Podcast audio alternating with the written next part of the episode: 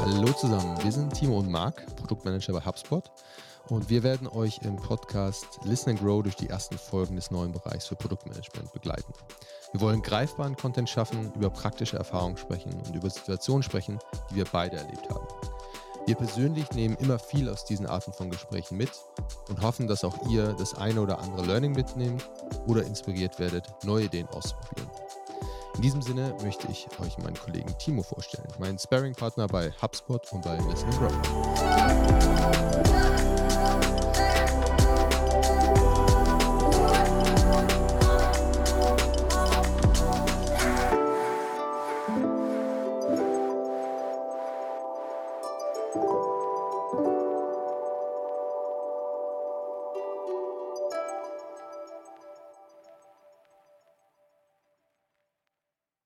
Hallo zusammen, wir sprechen heute über das Thema Quellen von Feedback für die Product Roadmap. Wieder dabei ist heute mein Kollege Timo, live zugeschaltet aus Dresden. Wie geht's dir heute, Timo? Ja, hi Marc, mir geht's super. Wie geht's, wie geht's dir? Wie ist es in Berlin? Ach, es ist herrlich. Es ist tatsächlich ein paar blaue Streifen. Also es, es läuft, es geht. Ich bin das erste oder zweite Mal wieder im Büro, ist wirklich im Office selber. Ich freue mich schon später auf die erste Kickerrunde, hoffentlich.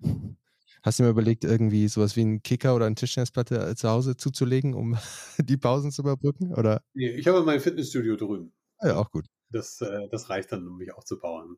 Das ist sehr cool. Cool. Ja, also für mich ist das Thema Quellen von Feedback für die, für die Produkt-Roadmap total interessant, weil ich habe in meiner vorigen Rolle, auch spezifisch bei HubSpot, intensiv daran gearbeitet, wie ich das Produktfeedback und manchmal auch das sehr, sagen wir mal, passionierte, emotionalisierte Produktfeedback meiner Kunden an diverse Produktmanager herantragen kann und diese dann davon überzeugen kann, das unbedingt sofort umzusetzen. Und jetzt bin ich auf der anderen Seite, bin selber Produktmanager und merke, dass es deutlich komplexer ist, diese Quellen zu managen, als eine reine, ja, Anforderungsliste in diesem Sinne. Ja, wie ist das Thema für dich? Warum ist das besonders wichtig für dich oder welche Erfahrungen hast du so mit den verschiedensten Quellen gemacht? Ja, wie du sagst, es ist halt natürlich immer, die Anforderungsliste ist halt immer viel länger, als das Team natürlich Arbeit erledigen kann. Das ist natürlich sowieso schon mal klar. Und das zweite ist, dass man, glaube ich, immer verstehen muss, aus welcher also muss schon viel Empathie logischerweise auch dem Feedbackgeber entgegenbringen, um zu verstehen, warum ist das für die Person jetzt gerade so wichtig? Was steckt denn eigentlich dahinter? So, was ist die, die Kernmotivation dahinter? Und das ist, glaube ich, so ein bisschen der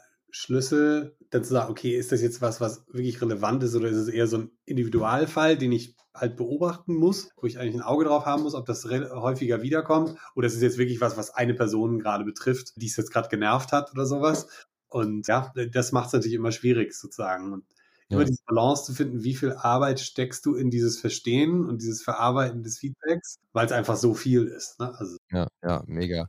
Und ist das unterschiedlich für verschiedene Quellen für dich? Also ist es einfacher für eine Art von Quellen oder andere Art von Quellen, da in die Tiefe zu gehen? Ja, also hängt natürlich auch wieder sehr von deinem Produkt ab. Also ich sag mal so in der mhm. Vergangenheit bei, das sage ich mal, eher den consumer-orientierten Produkten, an denen ich gearbeitet habe, da ist es tatsächlich so, da, aus meiner Perspektive, das beste Gefühl war immer, die beste Methode war tatsächlich, wenn man das schriftlich bekommen hat, erstmal lesen und löschen. Oh krass, okay. Also ja, weil da so viel war, wenn man irgendwie mehrere Millionen Daily Active User hat, kommt einfach so viel zusammen. Ja. Und dann war es so der erste Filter, wenn es bei mir direkt gelandet ist, war, okay, ich lese es, lösche es, und dann entweder es kommt wieder oder es kommt nicht wieder. Wenn es nicht wiederkommt, war es wahrscheinlich nichts. So, das war so Filter Nummer eins. Mit anderen Kollegen insbesondere, die natürlich viel Feedback sammeln, wie Support oder so weiter, haben wir dann meistens so kleinere Systeme aufgebaut.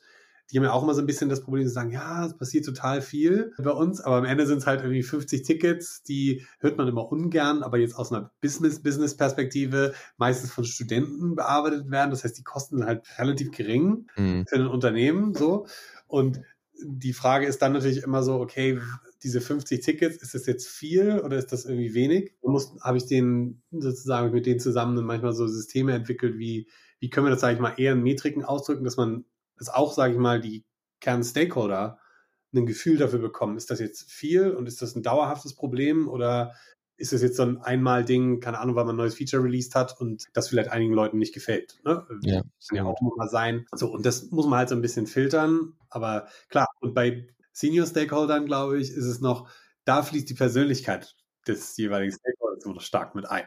Das ja. Wissen muss. Da hatte ich, jeder hat da, glaube ich, seine eigenen Herausforderungen mit bestimmten Persönlichkeitstypen und da muss man halt auch lernen, mit umzugehen. Finde ich total. Ja, also genau wie du sagst, also genau diese, diese Gruppen, ich finde, man muss da fast so einen anderen Hut aufsetzen, um das Feedback dann zu, äh, ja, ein bisschen übersetzen. Ich finde es auch ganz spannend, das Kundenfeedback, was meistens, finde ich, in der Masse zumindest, das, genau wie du sagst, dass das das meiste ist, weil man einfach am meisten hört. Und wenn es B2C ist, natürlich wahrscheinlich einfach noch mehr Nutzer hat und deswegen noch mehr Input bekommt. B2B würde ich dann vor allem sagen, dass es sagen wir mal, vielleicht tiefergehendes Feedback ist oder Feedback von einem Kunden, der wahnsinnig viel Geld bei dir ausgibt und deswegen natürlich dann auch wieder noch eine andere Gewichtung hat. Was ich herausfordernd finde, ist dann gewisse Tools zu nutzen, um dieses Feedback zu analysieren. Also ich finde immer so, meine erste, sagen wir mal, Intuition wäre zu sagen, ich nutze jetzt mal, also wir haben bei HubSpot auch ein Tool, wo all dieses Feedback reinläuft und wir eine Keyword-Analyse machen können und sagen, okay, mein Team zum Beispiel arbeitet viel oder hauptsächlich an Event-Daten und ich kann einfach, könnte dann einfach Keyword-Event-Daten suchen oder Event Reporting oder was auch immer es sein mag. Aber es ist tatsächlich so, dass auch dann, selbst wenn man das hat, man eigentlich noch Schritt für Schritt durch jedes einzelne Feedback durchgehen muss, um da auch wirklich zu schauen, ob das dazu passt. Oder noch schlimmeren Fall, in meinem Fall ist es oft so, Kunden sprechen eigentlich über die Probleme, die ich lösen möchte, aber die nennen äh, keine der Keywords, die ich mir vorstellen kann und äh, umschreiben das Problem da immer so ein bisschen. Deswegen finde ich das gerade bei, bei Kunden, diese, diese Masse abzufedern, total äh, spannend, aber auch, auch sehr herausfordernd. Ja, also wir haben Gott sei Dank da, also ich hatte gerade gestern auch wieder so einen Fall, wo äh, unser, unser Product Expert, das ist ja sozusagen, die Position gibt es vielleicht nicht überall, also die muss man vielleicht einmal ein bisschen erklären. Das sind eigentlich sehr seniorige äh, Support-Mitarbeiter, die wirklich ein unglaublich, unfassbar großes Wissen über das Gesamtprodukt haben und halt aber auch über das ganze Kundenfeedback. Und die aggregieren für uns oftmals dieses Kundenfeedback auch vor. Unsere Produktexpertin macht das einmal im Monat und da waren so ein paar, sage ich mal, Sachen drin, wo wir gesehen haben, oh, damit hätten wir jetzt nicht gerechnet, so, was ist das? Und da bin ich wirklich auch durch alle Support-Tickets durchgegangen, die da dran hingen.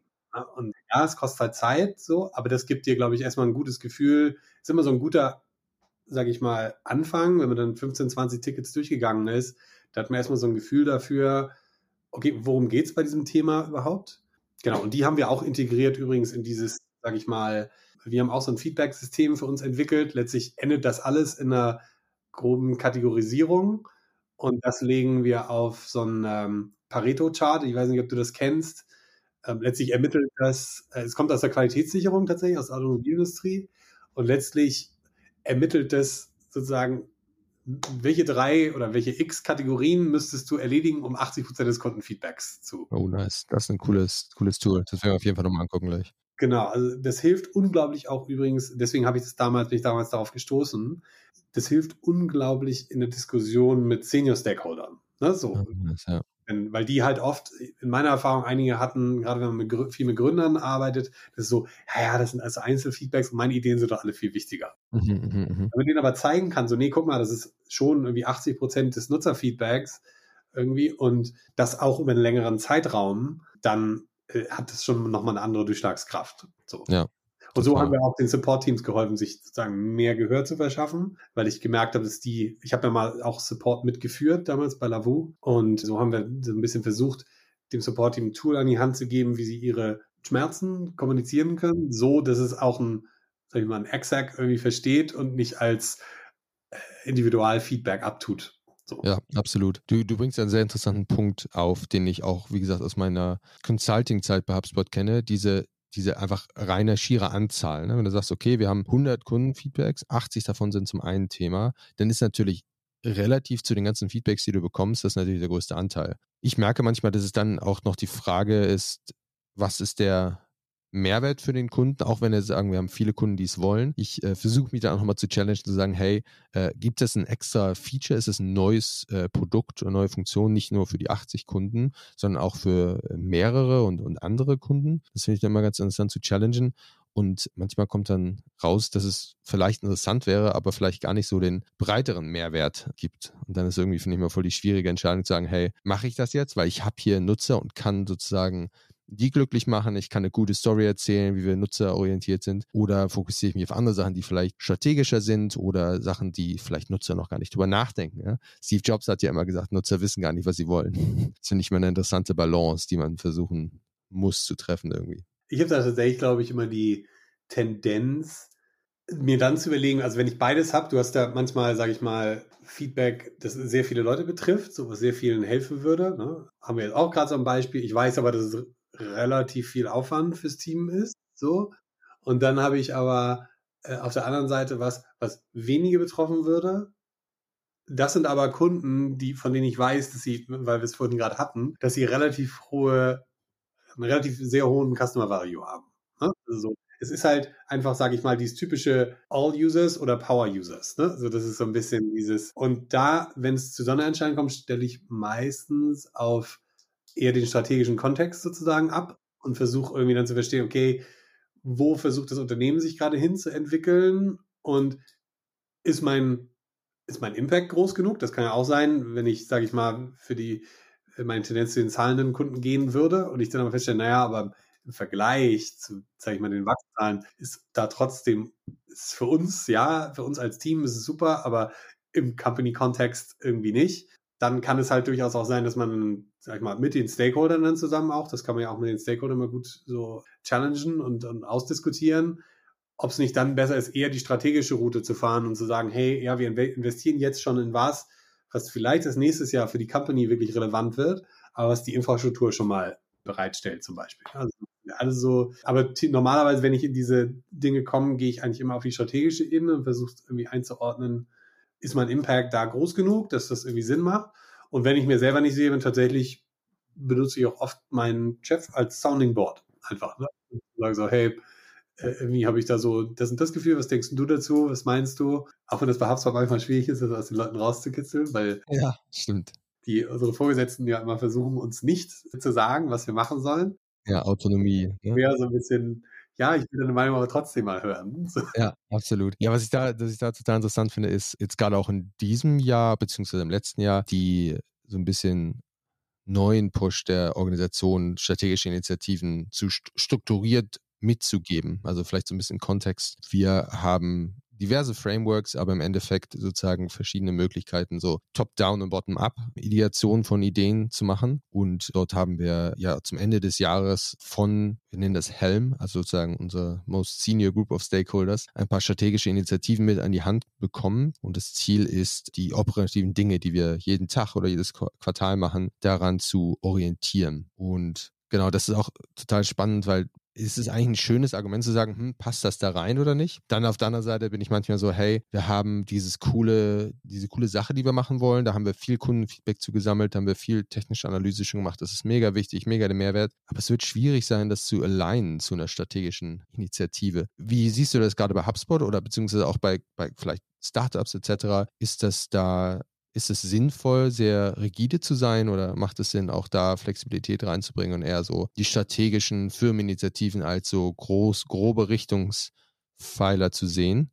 Was, was ist so damit deine Erfahrung? Ja, also über HubSpot, glaube ich, haben wir da deutlich mehr Freiheit, einfach weil wir von der Organisation her recht groß sind und man schon immer noch ein, ja, auch wenn sich mal was nicht allein lässt, man trotzdem sagen kann, ja, ist aber trotzdem wichtig und dann durchaus da, äh, da eine ganz gute Chance hat, finde ich, da, das, das dann zu platzieren. Bei Startups ist das immer ein bisschen schwieriger, weil du halt viel weniger Ressourcen hast und die natürlich viel, ja, viel gezielter eingesetzt werden müssen und du musst gleichzeitig ja auch ein bisschen sag ich mal, je größer du bist, desto mehr Risiko kannst du in den Einzelinitiativen auch. Okay, ja, stimmt. Und wenn es daneben geht, geht es halt daneben. So. Im Startup musst du halt schon relativ gut, äh, allein weil de, deine Cash Burn Rate äh, dir im Nacken sitzt sozusagen. Da musst du ja irgendwie ein bisschen gucken. Also ich persönlich würde sagen, im, im Startup fände ich es ehrlich gesagt sogar sehr hilfreich, wenn das passiert leider viel zu selten, glaube ich, in Startups, dass sich das Führungsteam am Anfang mal hinsetzt und sagt, hey, was sind denn unsere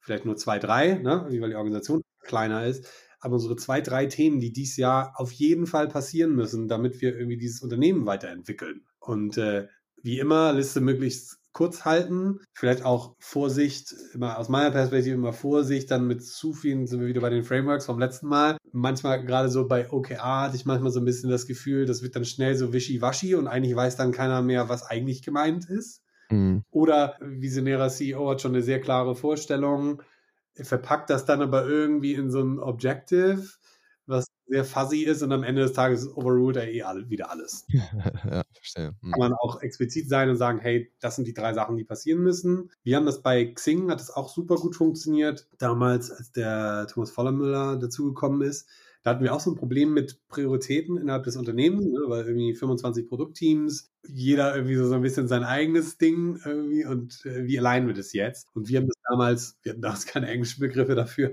das hieß einfach Vorfahrtsregel. nice.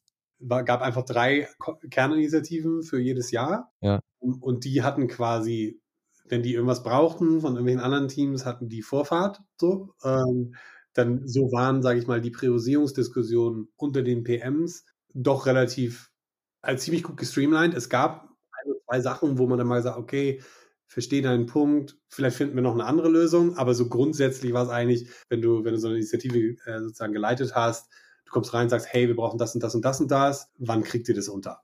So, ne? Da war dann wenig die Frage ob, sondern eher wann und war selten, dass das, äh, dass das mal, und das hat uns echt viel Zeit gespart auch. Ne? Also viel Reibungsverluste reduziert und hat gleichzeitig, fand ich, für das Unternehmen, wie man auf, auch äh, public listed, also an der Börse, und es hat dem Unternehmen, glaube ich, eine Möglichkeit gegeben, ein Narrativ zu bauen, was für zu dem Zeitpunkt extrem wichtig war. Das hat er ganz toll gemacht. Also ich war damals auch ganz skeptisch. Äh, ich war noch junger PM damals, war sehr skeptisch. Aber im Nachhinein muss ich sagen, sehr clever gemacht. Sehr cool. Sehr, sehr coole Anekdote, ja. Auf jeden Fall wichtig, dieses, die Vorfahrtsregeln. Für mich ist die Übersetzung irgendwie in, in HubSpot-Terms so die Compass Plays so ein bisschen, aber auch so strategische Initiativen. Ich glaube, dieses Jahr sind 12 oder 13. Und ja, wenn jemand Arbeit hat für diese äh, Initiativen, dann wird das mehr oder weniger erstmal äh, priorisiert zu, zum gewissen Grad.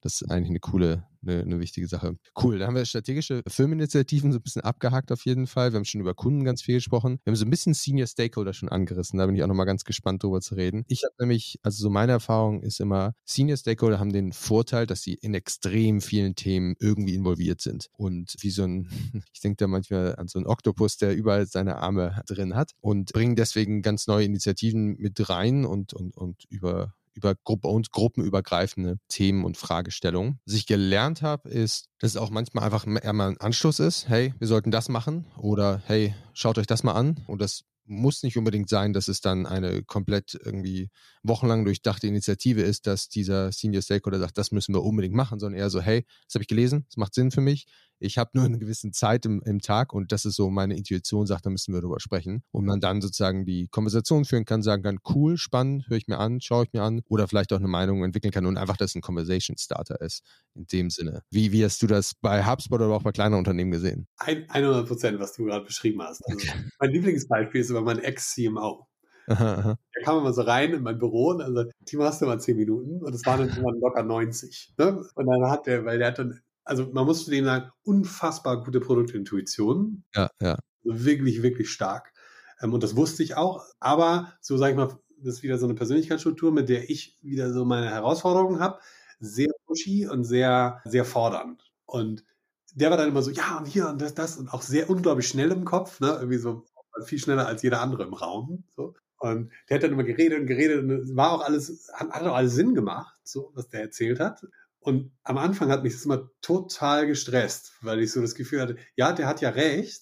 Ich wusste aber, dass es oftmals auch was war, was den Teams nicht gefallen wird.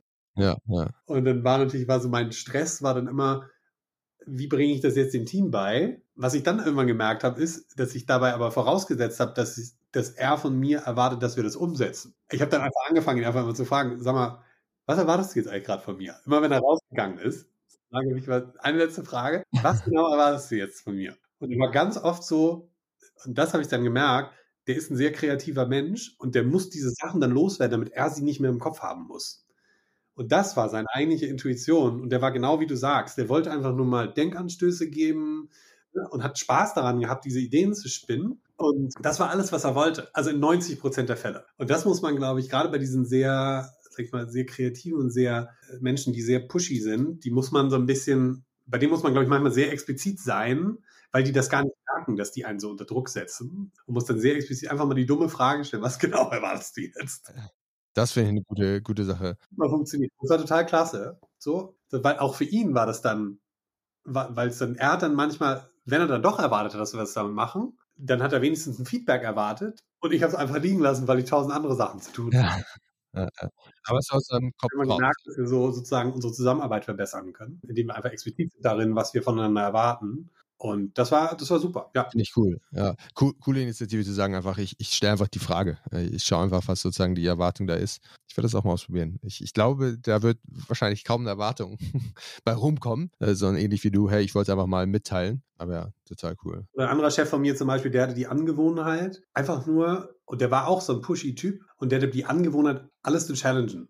Und das fühlt sich immer an, als sagt er dir, dass du falsch liegst. Ne? Und das wollte er aber gar nicht. Er wollte einfach nur, dass du sozusagen auf alles vorbereitet bist, was eventuell von irgendwelchen anderen Stakeholdern kommen könnte. Das war sozusagen sein. Ja, das finde ich auch, das ist auch immer spannend. Ich finde das grundsätzlich auch eine Grundsatzerfahrung und, Learning im Berufsalltag, ähm, dass, dass das eigentlich auch eine coole Skill ist, zu versuchen zu antizipieren, was andere Stakeholder vielleicht für Fragen haben würden, sowohl Senior als auch jegliche, sagen wir, technische, andere Teams etc. Und die äh, entweder im Kopf schon mal zu durchdenken oder so eine schöne FAQs hinten an dein Proposal ranzuhängen. Tatsächlich habe ich das mal, ich hatte auch mal ein sehr, so auch damals noch bei Lavu irgendwie, und dann ein sehr, wir wurden ja, wurden ja aufgekauft und der CEO war unfassbar, ne? Also so, auch so unglaublich viele Fäden in der Hand gehalten, extrem smarter Typ. Und der war unglaublich schwer zu überzeugen. Eigentlich gab es so zwei Dinge. Entweder du hast wirklich harte Daten, so, er hatte immer welche, oder du konntest, sag ich mal, wenn du keine Daten hattest, konntest du wenigstens zeigen, irgendwie so, guck mal, die Konkurrenz macht das und es scheint irgendwie Sinn zu machen und ne, irgendwie, keine Ahnung, wie sowas. Also so Konkurrenz war auf jeden Fall immer ein Thema, war auf jeden Fall möglich. Und da haben wir auch mal eine sehr kritische Thematik mit ihm zu besprechen. Und da haben wir wirklich zu zweit vor einem Whiteboard gestanden und haben die ganze Konversation ausgemappt. Es hat extrem geholfen. Wir waren auch erfolgreich mit dem, was wir erreichen wollten. Hat extrem geholfen, obwohl die Konversation komplett anders lief, als wir es erwartet hatten. Aber alleine diese Themen alle mal zu durchdenken, war, war, war wirklich sehr hilfreich. Sehr gut, ja. Ja, Kommunikation ist wie immer A und O in der ganzen äh, Thematik. Cool. Wir, wir haben nur noch ein paar Minuten, aber wir haben auch so ein paar potenzielle Quellen, die wir uns angucken können. Ich habe ja noch sowas wie Konkurrenten, Entwickler im Team, Eigeninspiration und interne andere Teams.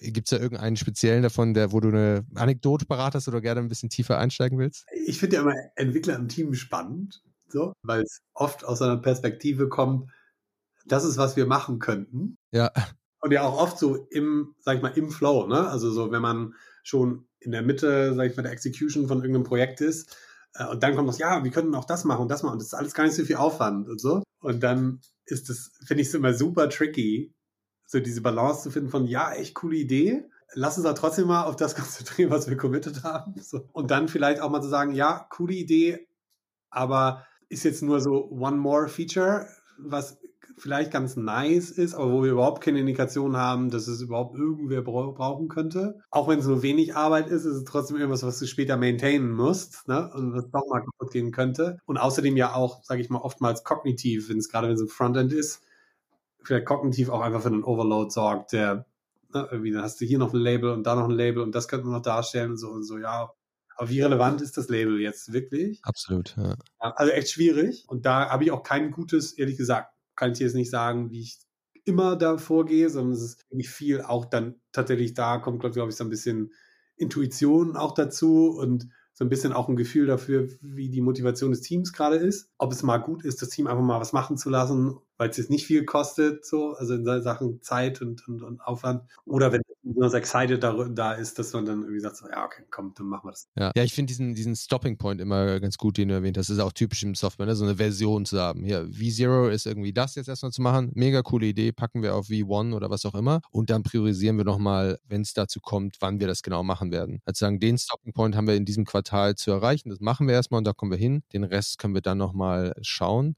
Das finde ich immer ganz spannend bei diesen operativen Dingen, bei denen ich habe so eine Situation manchmal auch gehabt, wo aus dem Team heraus komplett neue Themen gekommen sind. Also gar nicht in ongoing Projekten, sondern einfach komplett neu. Und das fand ich erstmal erste Intuition war mega, mega cool. Hey, da ist Kreativität, da ist Proaktivität dabei. Und das finde ich immer total wertvoll. Ich versuche auch immer im Team zu sagen, hey, wenn ihr irgendwas habt, schreibt es auf jeden Fall erstmal runter. Äh, nehmt euch vielleicht maximal eine halbe Stunde, schreibt das kurz runter und dann schauen wir uns an, was da sozusagen der Mehrwert äh, sein kann. Und ich glaube, dann könnte ich mir vorstellen, dass auch da ja weitere Interesse besteht, da das immer wieder solche Ideen vorzuschlagen und zu pushen. Was ich versuche da noch manchmal zu machen, ist so ein bisschen auch mich zu orientieren oder fokussieren auf mein Tech-Lead, zu sagen, okay, cool, hey, guck mal, das ist eine coole, coole Idee, da scheint sehr viel Passion hinterzustecken. Äh, was ist denn da so, was ist so deine Intuition hinter der Idee? Also da so ein bisschen auch sozusagen die Engineering Leadership so in Verantwortung mit reinzuziehen und sagen, okay, klingt für mich logisch, klingt cool, klingt spannend, aber ist ein Haken dabei und, und was ist deine Einschätzung? Ja, auf jeden Fall. Also ich finde immer die, das ist echt die Rolle, die ich im, in Startups mit am meisten vermisst habe,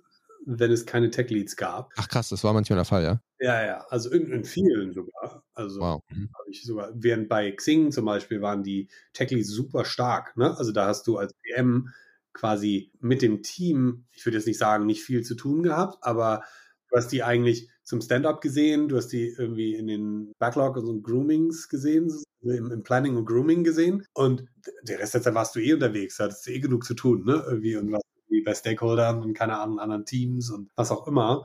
Und ja, und das hat halt, da war der Tech-Lead, die war einfach Gold wert, ne? Der hat das ganze Projektmanagement eigentlich, und der hat eigentlich, wenn das Projekt quasi erstmal gestartet war, war das eigentlich sein Baby. Weil der konnte auch der konnte die Abläufe viel besser bestimmen. Der konnte mir sagen, hey, wir müssen doch nochmal descopen, das wird nicht reichen oder, oder wollen wir die Timeline verlängern. So, der konnte das alles viel besser einschätzen als ich, als BM. Und äh, das war so hilfreich und das habe ich, äh, habe ich sehr vermisst bei einigen Startups, wenn ich gearbeitet, auf jeden Fall. Total interessant, ja. Ja, ich habe natürlich bei HubSpot jetzt nur mit Tech Leads gearbeitet oder auch teilweise Tech Leads und Engineering Leads. Also immer ganz auf jeden Fall, also ich sehe das als Key Component, da die technische ja, Weitsicht auch mit reinzunehmen und in die Entscheidung mit zu integrieren. Cool. Bevor wir auf unsere Abschlussfrage kommen, habe ich noch eine vielleicht äh, letzte Frage, die ich persönlich sehr, wo ich sehr neugierig bin. Und zwar haben wir jetzt über verschiedenste Quellen gesprochen und mich interessiert so ein bisschen die Konsolidierung dieser Inputs, Feedbacks und Quellen. Wie handhabst du das? Hast du ein globales Dokument oder Tool, wo du wirklich jede einzelne Quelle reinbringst und konsolidierst oder hast du für jede Quelle sozusagen deinen eigenen Kanal, irgendwie hier mal ein Google Sheet und da vielleicht irgendwie ein CSAT-Score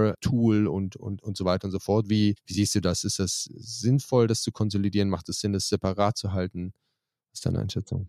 Schwier echt schwierige Frage. Also ich persönlich habe da kein zentrales Dokument. So, ähm, vielleicht so ein bisschen kommend aus dieser Consumer-Perspektive, von wegen ja mal gelesen und äh, wenn es nicht wiederkommt, ist auch nicht so schlimm. Es gibt Situationen, wo ich sage, wenn mir das besonders wichtig vorkommt, wo ich dann schon mal mir so in den Backlog schreibe und ich habe in meinem Backlog sozusagen eine Möglichkeit, diese Items quasi aus meiner Normalansicht zu verstecken, so dass ich immer nur darauf zurückkomme, wenn ich wenn ich es will, damit der Backlog nicht zu voll ist. Ne? Da läuft ja bei dem Backlog immer so ein bisschen die Gefahr, dass es so ein langer Idea-Log wird und du den irgendwann gar nicht mehr managen kannst. Und das mache ich, was ich meine, oder, also das Beste, was für mich am meisten, wenn ich irgendwas höre, schreibe ich es mir meistens irgendwie kurz in die Notes irgendwo und ich habe einmal die Woche so update ich so meine ganzen Dokumente für die ganzen Initiativen, die wir geplant haben oder so. Meistens kann ich es ja irgendwie schon einer Initiative zuordnen und versuche dann da in Stock sozusagen mit reinzumachen, dass es nicht verloren geht, so, aber dass es irgendwie eine Relevanz hat. Und gleichzeitig ist für mich natürlich wieder so, eine, so ein Mechanismus, der das nochmal verfestigt, ne? Weil wenn du es dir nochmal runtergeschrieben hast, irgendwie ist es nochmal so, ah, okay, genau. Also das sind so die, so mache ich das meistens. Ich habe mal versucht mit so einem, sag ich mal, Feedback River Dokument irgendwie zu arbeiten, immer so alles, aber ich fand das so ein Riesenaufwand und vor allem, weil es ja, geht ja auch wieder um Fokus, ne? Irgendwie so, wenn ich jetzt gerade an Research für Projekt B mache und Projekt A in der Execution ist, so, da habe ich halt nur eine, sag ich mal, begrenzte Kapazität, mich jetzt noch um C, D, C bis Z zu kümmern. Ja. Und da muss ich dann halt einfach irgendwann sagen, okay, ich schreibe es irgendwo runter und dann ist es auch weg aus dem Fokus und ich kann mich wieder um, um das kümmern, woran ich wirklich arbeiten muss, so, damit es vorangeht. Ja. Finde ich genauso, ja. Also ich, ich finde auch eine total, total große Herausforderung, das zu managen. Ich, also in einer idealen Welt hätte ich das gerne alles zusammen irgendwie und auch einfach irgendwo, ich meine, ich habe es irgendwo im Kopf, aber ist es halt auch gerade jetzt, wenn du so ähm, Trials hast wie bei HubSpot, dann irgendwo musst du natürlich auch sagen, vielleicht haben wir das mal besprochen oder vielleicht ist das Thema auf dem Tisch und vielleicht bringt das bei anderen Teilnehmern des Trials ganz andere Reaktionen hervor. Deswegen ist es gut, das irgendwo zu haben. Und ich habe es auch immer mal wieder versucht zu konsolidieren, aber dann musst du es ja auch up to date halten. Dann musst du neue Feedbacks, die dazugehören, da hinterlegen etc. Da haben wir natürlich auch die Product Experts, die da auch verschiedene Wege gehen, um das zu konsolidieren. Aber ja, sehe ich auch so. Können wir mal unsere Zuhörer und Zuhörerinnen fragen, was sie denken in die Kommentare schreiben, was, was da eure äh, Erfahrungen waren, eure Tipps oder eure Sachen, die ihr ausprobiert habt und gemacht habt und vielleicht alles zu konsolidieren oder auch eure Wins, das nicht zu konsolidieren und in verschiedenen Kanälen zu lassen. Fände ich auch sehr spannend. Auch mal so, welche Quellen sind am, die größte Herausforderung? Total. Mega. Cool. Dann sind wir am Ende. Dann lass uns doch unsere typische Endfrage nochmal durchgehen. Was sind die drei Learnings aus unserer Unterhaltung? Ich weiß, wir haben da viel darüber geredet. Wir brauchen mal ein bisschen Zeit, um das zu konsolidieren. Ich fange diesmal gerne an, weil ich habe mir schon ein paar Notizen gemacht. Dann gibt es ein bisschen Zeit, dann darüber nachzudenken. Also was ich auf jeden Fall mitnehme, ist die, diese Perspektive, die du reingebracht hast, mit tiefer in Feedback reinzugehen. Wie viel Arbeit geht da rein, das rauszufinden? Also das fand ich auch nochmal zu erzählen. Ich sehe ein Feedback und manchmal ist es total interessant, aber eigentlich würde es, weil es ist so kurz und so spezifisch, dauert es vielleicht viel zu lange da reinzugehen und das in, die, in der Tiefe zu exploren, das einfach diese Element und diese Dimension mit zu betrachten. Das ist um ein, das erste Learning. Das zweite Learning ist auf jeden Fall Pareto-Chart, von dem du gesprochen hast. Werde ich mir auf jeden Fall nochmal angucken. Vielleicht packst du einfach mal in die, die Shownotes dazu, damit das andere sich auch nochmal anschauen können. Und drittens, ja, bei diesen diversen Quellen, aber natürlich auch insbesondere bei den Quellen, die sozusagen direkt aus dem Unternehmen kommen, die Frage zu stellen, was erwartest du jetzt? Finde ich auch total interessant. Aber mal ausprobieren, zu gucken, was ist genau die Erwartung, wenn du mir das kommunizierst? Ist es ein FYI? Ist es irgendwie ein Blocker? Was auch immer es sein muss. Das finde ich ganz, ganz interessant mal ausprobieren. Ja, also für mich, meine drei Themen ist natürlich A, einmal, kann ich auch nur wieder unterstreichen, äh, die Wichtigkeit des Tech Leads einfach auch. Ja. Insbesondere nicht nur, nicht nur bei dem, bei den Ideen, die aus dem Team kommen, sondern auch generell, weil ich finde, die haben oft ja auch eine ganz andere Brille auf und das ist auf jeden Fall hilfreich. Genau, bei Senior Stakeholdern würde ich immer sagen, sehr auf die Persönlichkeit achten und versuchen, sich damit irgendwie auseinander zu verstehen, wieso verhält er sich so, was will er damit eigentlich und ja, im Zweifel, großer Tipp, immer einfach mal fragen. Ja. Selten, selten bösartig. Und, und ja, das dritte ist tatsächlich, ich glaube, das muss auch jeder für sich selber finden, so dieses Balancing von wie viel Zeit investiere ich jetzt da rein ich finde ja, Feedback ist auch vor allem, hat auch vor allem eine wichtige Funktion im Sinne von diese Intuition auszubilden. Ne? Wie dass du so deine, deine eigene Kundenintuition hast. Und je mehr du davon konsumierst, desto besser wird wahrscheinlich deine Entscheidung intuitiv auch schon sein, weil du irgendwie eine gewisse Tendenz hast, ähm, weil du so viel äh, unterschiedliches Kundenfeedback gelesen hast. Ja, dann alles andere, sag ich mal, so strategisches Framework und so weiter ist dann eher so ein bisschen diese Guardrails, ne? wo man äh, so ein bisschen Leitplanken, wo man, wo man sich zur Hilfe nehmen kann. Sehr cool. Ja, perfekt, sehr spannend. Vielen Dank für die Zeit, vielen Dank fürs Gespräch, hat immer Spaß gemacht und äh, ja, wir schauen uns jetzt an, wo wir nächstes sprechen. Sagt uns auch gerne Bescheid, liebe Zuhörer und Zuhörerinnen, was euch interessieren würde und worüber wir mal philosophieren dürfen. Auf jeden Fall. Ja, vielen Dank auch von meiner Seite und ich freue mich aufs nächste Mal. Bis dann, macht's gut. Ciao. Ciao.